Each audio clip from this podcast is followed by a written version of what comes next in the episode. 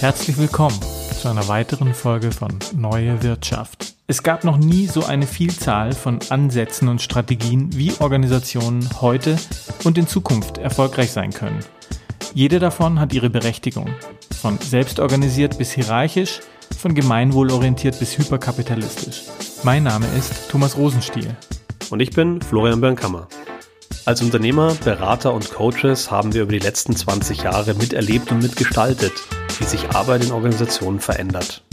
In unserem Podcast Neue Wirtschaft reflektieren wir aktuelle Lösungsansätze und Methoden, ganz undogmatisch und praxisorientiert und nutzen die Gelegenheit, Unternehmer, Führungskräfte und Experten zu treffen, um von deren Reise in die neue Wirtschaft zu erfahren und zu berichten.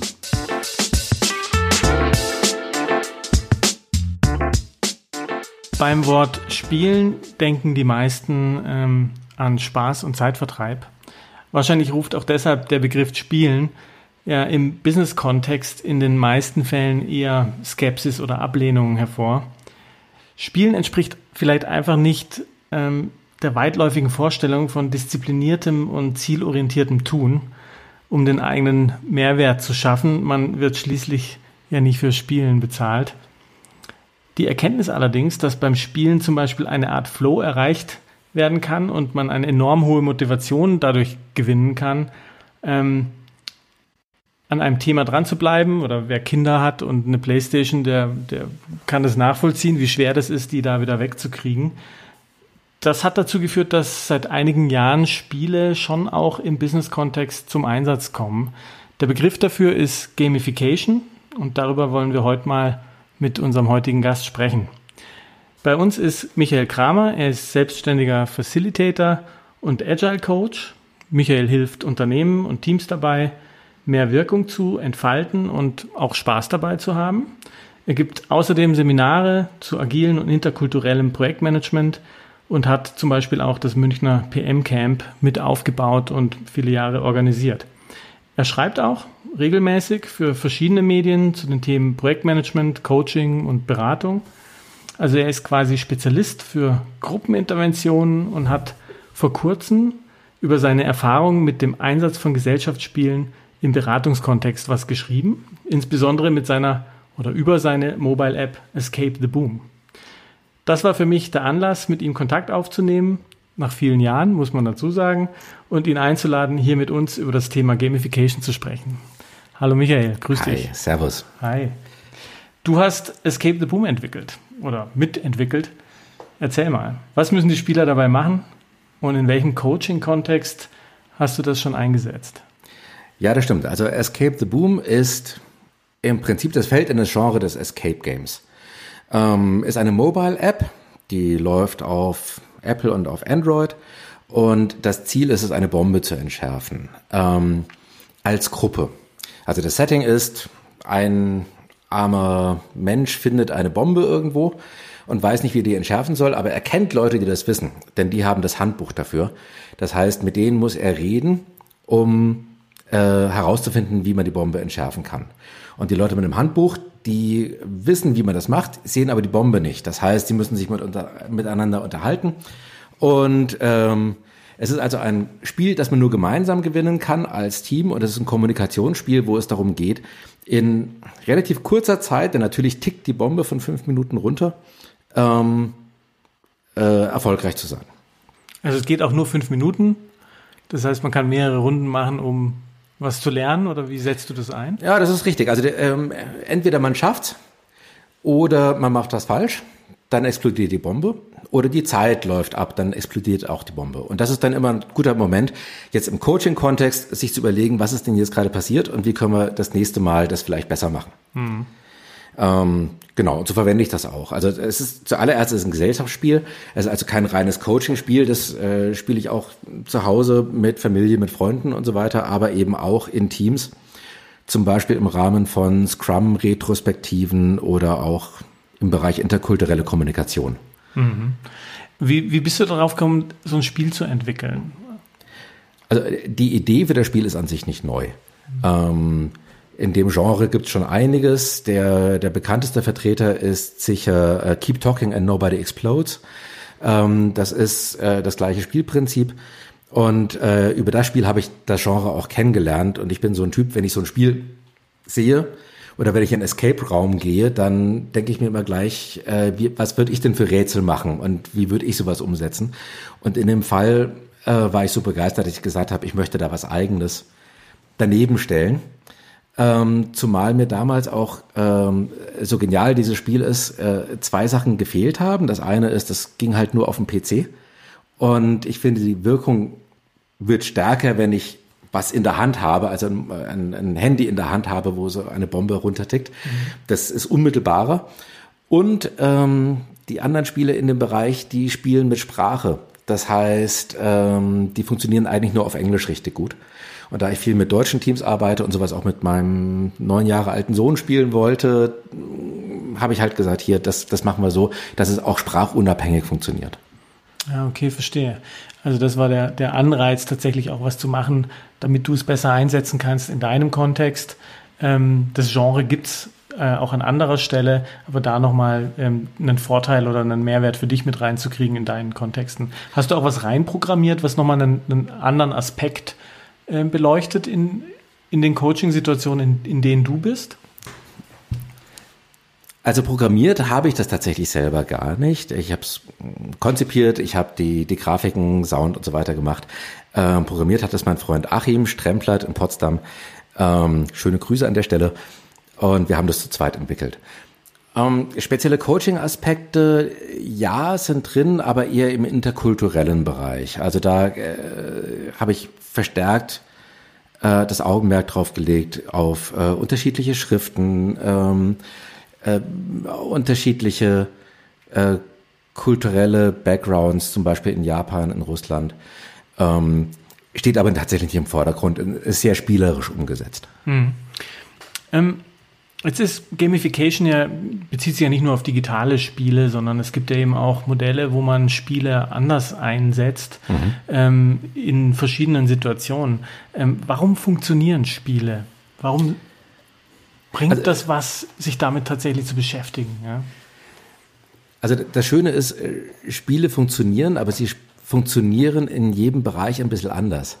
Also wenn ich Spiele im Rahmen von Seminaren beispielsweise einsetze, dann damit sich das Gelernte besser verankert. Und ähm, das, das ähm, Thema ist beim Lernen, die, das, das Wissen wird besser verankert, wenn es mit Emotionen verbunden wird.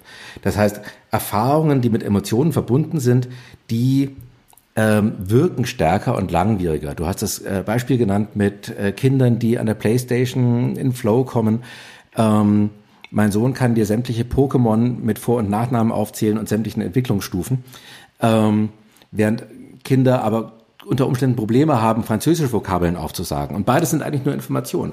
Der Unterschied liegt daran, dass die Pokémon sehr stark emotional verankert, verankert werden und ähm, äh, damit dann länger haften bleiben. Anderer Themenkomplex ist im Coaching-Bereich. Da kann ich mit Spielen bewirken, dass Selbsterkenntnis und Reflexion ähm, gefördert werden, dadurch, dass ich es in einen spielerischen Kontext übertrage. Weil das Problem ist, wenn wir hier reden über interkulturelle Aspekte, über Teamrollen, über Gründe für Misserfolg im Team, dann ist das gleich ein sehr emotionales Thema, was auch angstbehaftet ist ähm, wo bei vielen Leuten verständlicherweise direkt mal eine, eine Mauer hochgeht und ein Schutzwall hochgeht, mhm. der verhindert, dass man sich offen über diese Sachen unterhalten kann. Und wenn ich sowas in einem spielerischen Kontext aufdecken kann, dann ist es leichter, sich über solchen Sachen zu unterhalten und dann auch wirken zu lassen und damit tatsächlich auch eine Veränderung zu bewirken. Also so Sachen auch mal aus dem aus einem realistischen Kontext in einen nicht realistischen Kontext oder einen spielerischen Kontext zu bringen, ja. um also ich, man kennt es ja oft, also wenn man, wenn Problemlösung geht ja relativ schnell auch in dieses, naja, das ist unrealistisch, nee, das, das haben wir schon tausendmal probiert und so weiter, um diese Themen rauszunehmen, äh, um, um das in ein Spiel zu, zu verpacken und mhm. von dort aus quasi ähm, freieres Denken auch zu ermöglichen und auch ausprobieren zu ermöglichen, kreativere Prozesse irgendwie anstoßen zu können. Das, das ist nochmal ein Thema. Also ähm, Veränderungen unterstützen. Mhm. Denn auch Veränderungen sind angstbehaftet.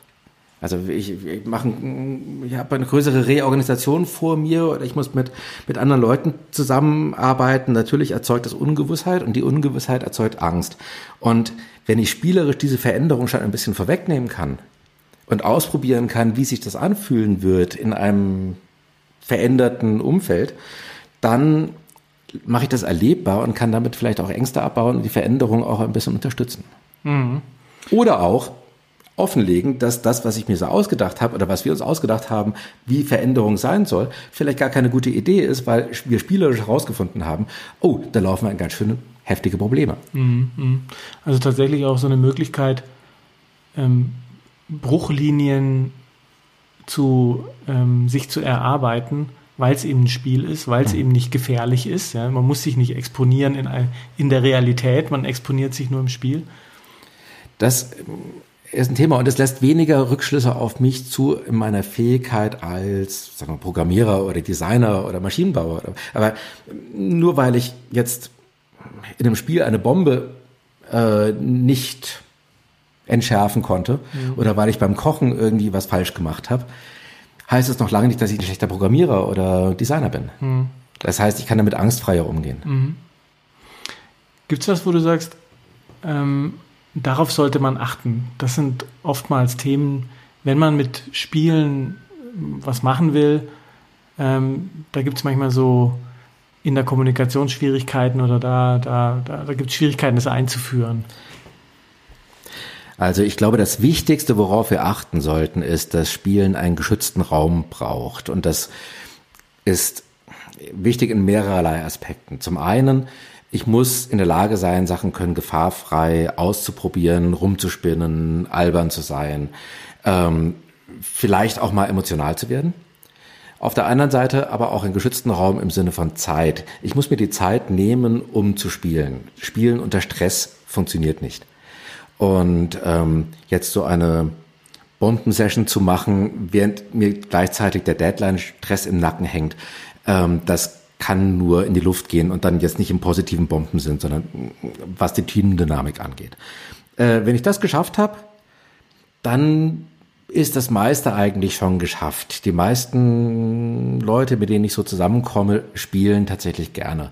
Hin und wieder gibt es auch Leute, die das nicht gerne machen, denen das unprofessionell vorkommt und dann zwingen wir sie auch nicht dazu, sondern geben dann eher die Möglichkeit, ihnen eine Beobachterrolle zu geben und dann kommt der Drang, dann doch teilzunehmen, häufig von, von ganz alleine. Mhm, mh. Ich, ich, kann mich mal an so eine Lego Series Play Session auch erinnern, mhm. ähm, wo das auch einen gewissen Anlauf gebraucht hat. Ähm, vielleicht kommen wir da noch, nachher noch mal kurz drauf, was das ist, aber ähm, das ist eben auch ein spielerischer Aspekt, äh, wo man mit Lego-Steinen eben ähm, versucht, diesen Transfer hinzukriegen ähm, oder den, die in eine Parallelwelt einzutauchen. Ich kannte das vorher auch nicht, fand das wahnsinnig spannend, wie die Leute sich darauf eingelassen haben. Ähm, wie schaffen das denn, Transfer, gerade das Schlagwort, ähm, wie schaffen die Leute, schaffen die Leute dann den Transfer? Also wie kommt man dann vom Spiel wiederum auf die Realität, auf die Learnings, die mhm. man gerade mitgenommen hat. Ja, das wäre vielleicht doch auch noch ein Punkt, auf den man Acht geben sollte, wenn man äh, Serious Gaming macht oder also Gamification. Ähm, es ist sinnvoll, einen Moderator oder Facilitator dabei zu haben, während das Spiel läuft, um die Schiedsrichterrolle einzunehmen, die Regeleinhaltung zu überprüfen und auch den Leuten zu helfen, diese Regeln eben einzuhalten, aber vor allem auch, um im Anschluss so ein Debriefing zu machen und sich dafür auch Zeit zu nehmen, was ist uns aufgefallen, was können wir davon mitnehmen, ähm, wie, welche Parallelen sehen wir aus diesem Spiel zu unserer tatsächlichen Arbeitswelt. Ich bin kein großer Freund davon, das dann direkt im Anschluss in Action-Items zu überführen. Also jetzt in zwei Wochen wollen wir jetzt Folgendes erreicht haben.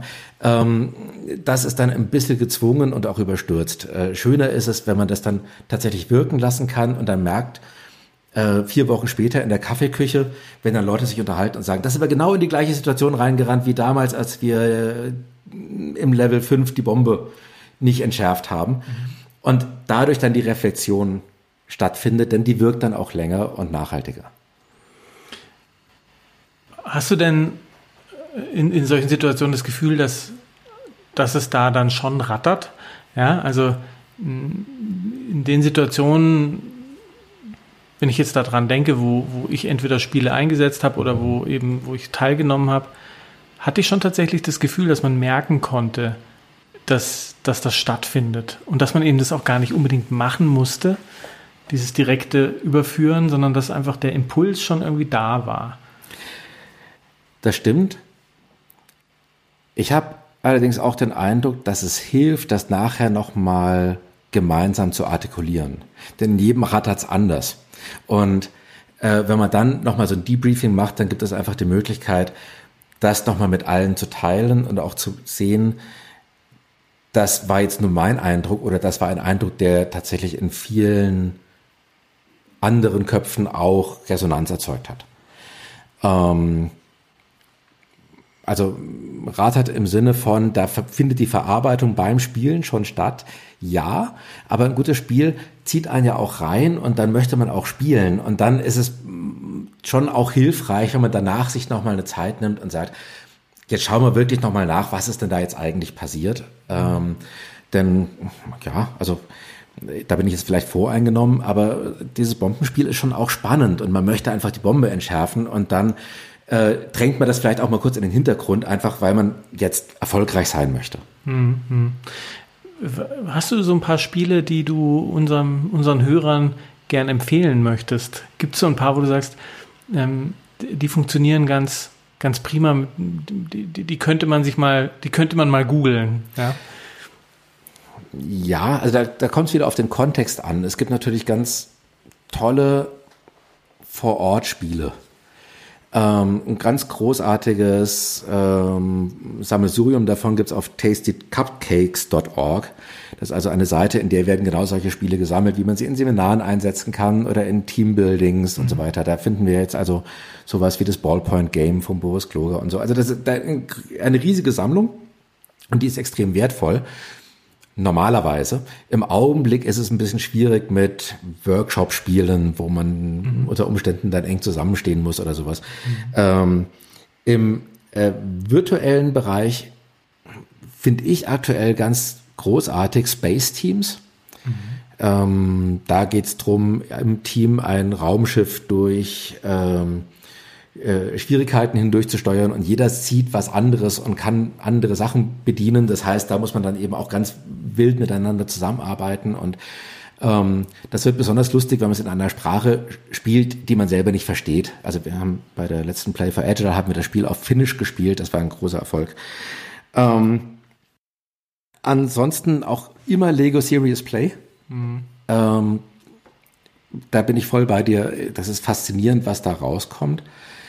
Ähm, also solche Spiele gibt es ja häufiger, dass man sagt, wir bauen jetzt mal irgendwie ein, ein Zukunftsszenario aus oder eine, ähm, eine eigene Blickweise auf, wie soll denn ein Produkt aussehen. Das Faszinierende, was Lego Serious Play tatsächlich ja bewirkt, ist die Synthese am Ende, dass man diese ganzen Entwürfe nachher zusammenbringt und auf einer Bauplatte dann auch manifestiert und als gemeinsames Bild aufstellen kann. Und das finde ich nach wie vor ungeschlagen gut. Also was ich übrigens bei Lego Series Play, wenn ich das, weil, ähm, warum funktioniert das, finde ich da auch eine ganz spannende Frage. Und diese, dieses Rausheben aus dem Skillset des Einzelnen. Also man könnte mhm. ja auch sagen, malt mal was auf oder so, aber dann schämt sich wieder die Hälfte, äh, malen zu können. Und ja, und ähm, es kann einfach jeder, es ist einfach eine totale Egalität am Tisch. Jeder kann mit Lego spielen. Es sind ja auch spezielle Steine zum mhm. Teil, die eine gewisse Symbolik einfach mitbringen, wie irgendwelche Knochengerüste und solche Sachen. Und dadurch wird das einfach so toll angeregt. Also das für diejenigen, die es noch nicht, äh, die es noch nicht kennen, mal so ein bisschen als Erläuterung, warum das eigentlich klappt und warum das äh, so, so eine niedrigschwellige ähm, Möglichkeit ist, ähm, tatsächlich ja, kreativ zu werden, weil es eben auch abstrakt genug ist, ähm, um, um abstrahieren zu müssen. Mhm. Also es ist halt einfach nur ein Lego-Klotz ja, am Ende.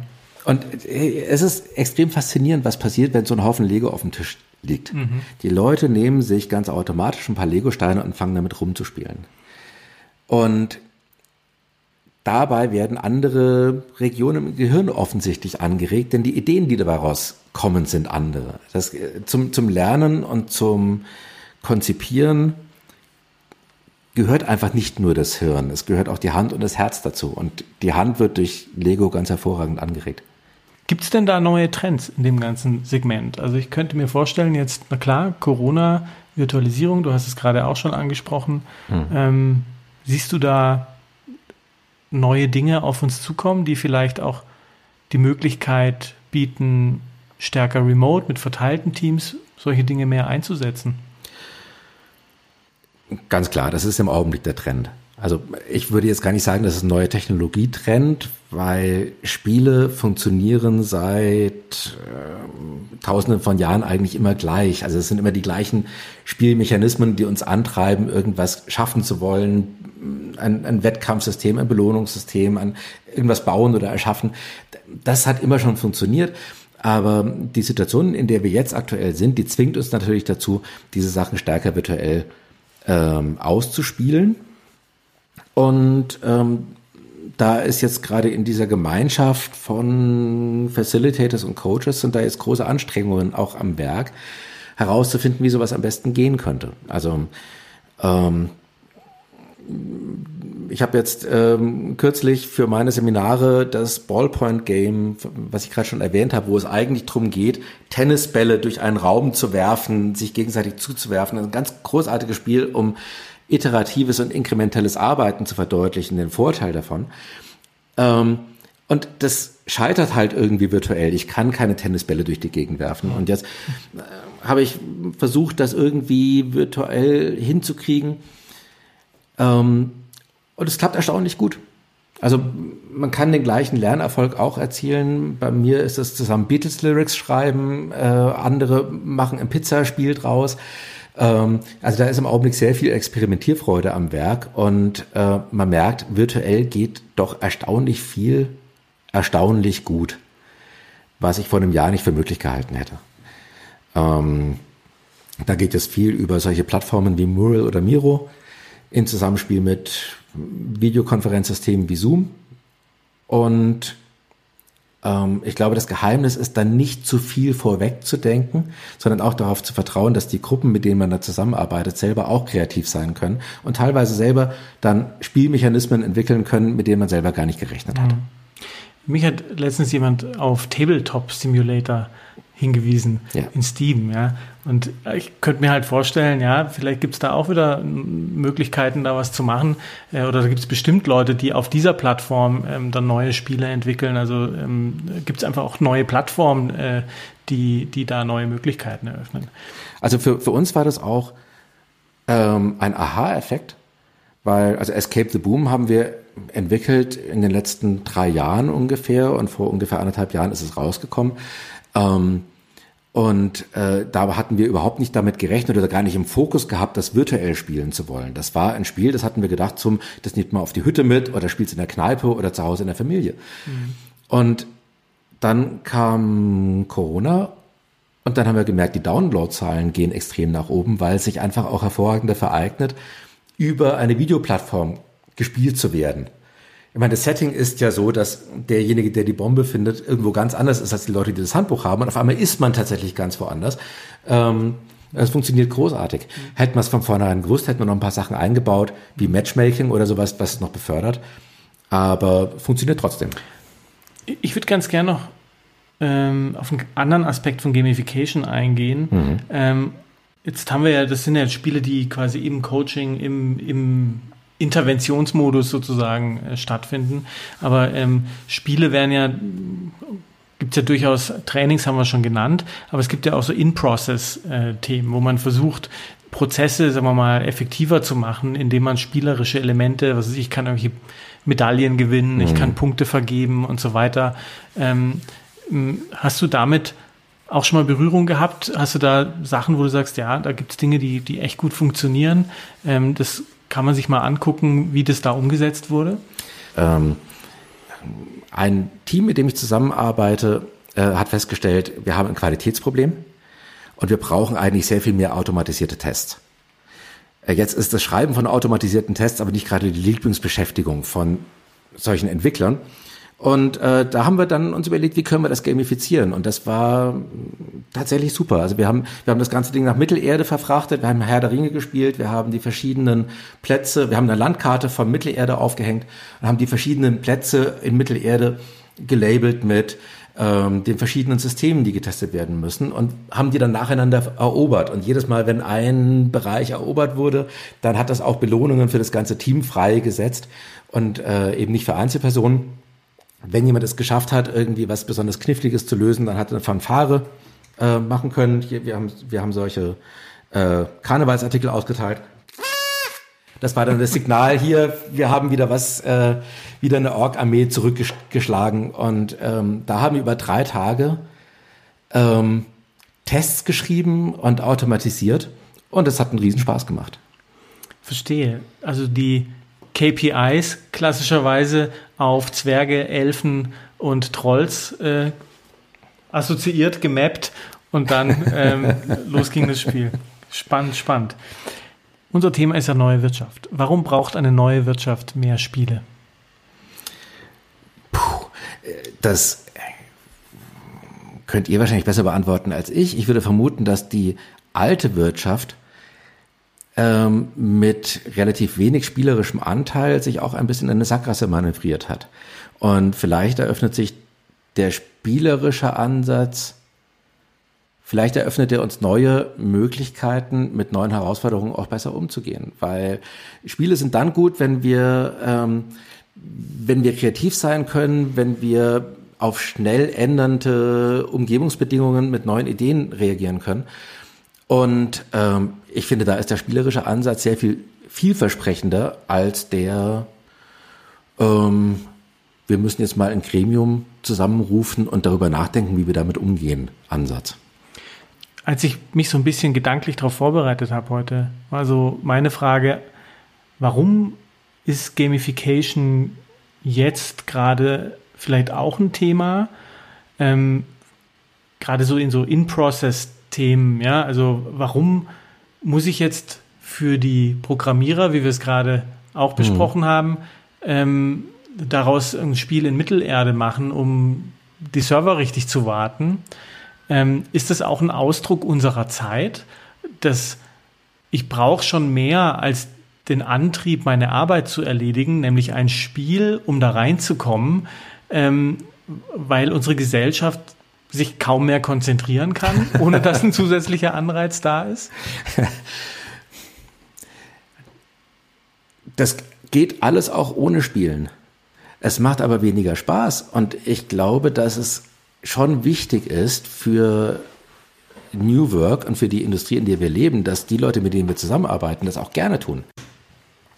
Der zweite Punkt ist natürlich auch dieser geschützte Raum, den uns das Spielen bietet der uns auch die Möglichkeit eröffnet, angstfrei neue Ideen zu entwickeln und Sachen auszuprobieren und mit denen auch vielleicht fehlzuschlagen, ohne dass es uns gleich als Misserfolg angehängt wird, sondern als Lernerfolg. Und ich glaube, das ist eine Kernkompetenz, die brauchen wir, um langfristig überlebensfähig zu sein. Michael, was ist denn der Unterschied zwischen Simulation und Gamification? Simulation würde ich jetzt eigentlich nicht als Spiel bezeichnen. Ähm, ein Spiel zeichnet sich dadurch aus, dass ich zum Beispiel einen Wettbewerbsaspekt drin habe, dass ich ähm, äh, ein Belohnungssystem drin habe, Wettkämpfe habe, irgendwas in der Art. Das ist bei der Simulation erstmal rausgenommen. Bei Simulation ist einfach nur eine möglichst genaue Abbildung von einem Szenario. So gesehen wäre jetzt ein Microsoft Flight Simulator beispielsweise nicht streng genommen kein Spiel, sondern wirklich eine Simulation, in der ich gefahrfrei Sachen ausprobieren kann. Ich kann mich gefahrfrei in einen Jumbo-Jet setzen und mit dem durch die, Gegend fliegen. Und wenn ich damit scheitere, dann äh, ist das nicht schlimm, weil es war ja nur eine Simulation. Ich kann es natürlich dann auch schnell zu einem Spiel anreichern, indem ich äh, daraus ein Wettkampfsystem mache. Wer schafft es am allerbesten, mit einem Jumbo-Jet zu fliegen? Ähm, von daher sind die Grenzen auch fließend. Aber die Simulation ist für mich erstmal der gefahrfreie Raum. Jetzt gar nicht so sehr auf einer äh, mentalen Ebene, sondern auf einer tatsächlich technischen Ebene. Ein gefahrfreier Raum, in dem ich Sachen ausprobieren kann und schauen kann, ob sie funktionieren und ob das klappt. Vielleicht zum äh, Abschluss. Gibt es die Möglichkeit, Escape the Boom auch selbst und live zu spielen? Ja, freilich. Also man kann es natürlich jederzeit runterladen. Ähm, Gibt auf ähm, dem Apple App Store und im Google Play Store. Äh, die Handbücher sind kostenlos erhältlich in jetzt sechs verschiedenen Sprachen auf www.escape-the-boom.com. Ähm, große Empfehlung, diese Handbücher runterladen für jeden Mitspieler und dann ausdrucken. Es macht sehr viel mehr Spaß, im Papier zu blättern, als das irgendwie auf dem Bildschirm runter zu scrollen.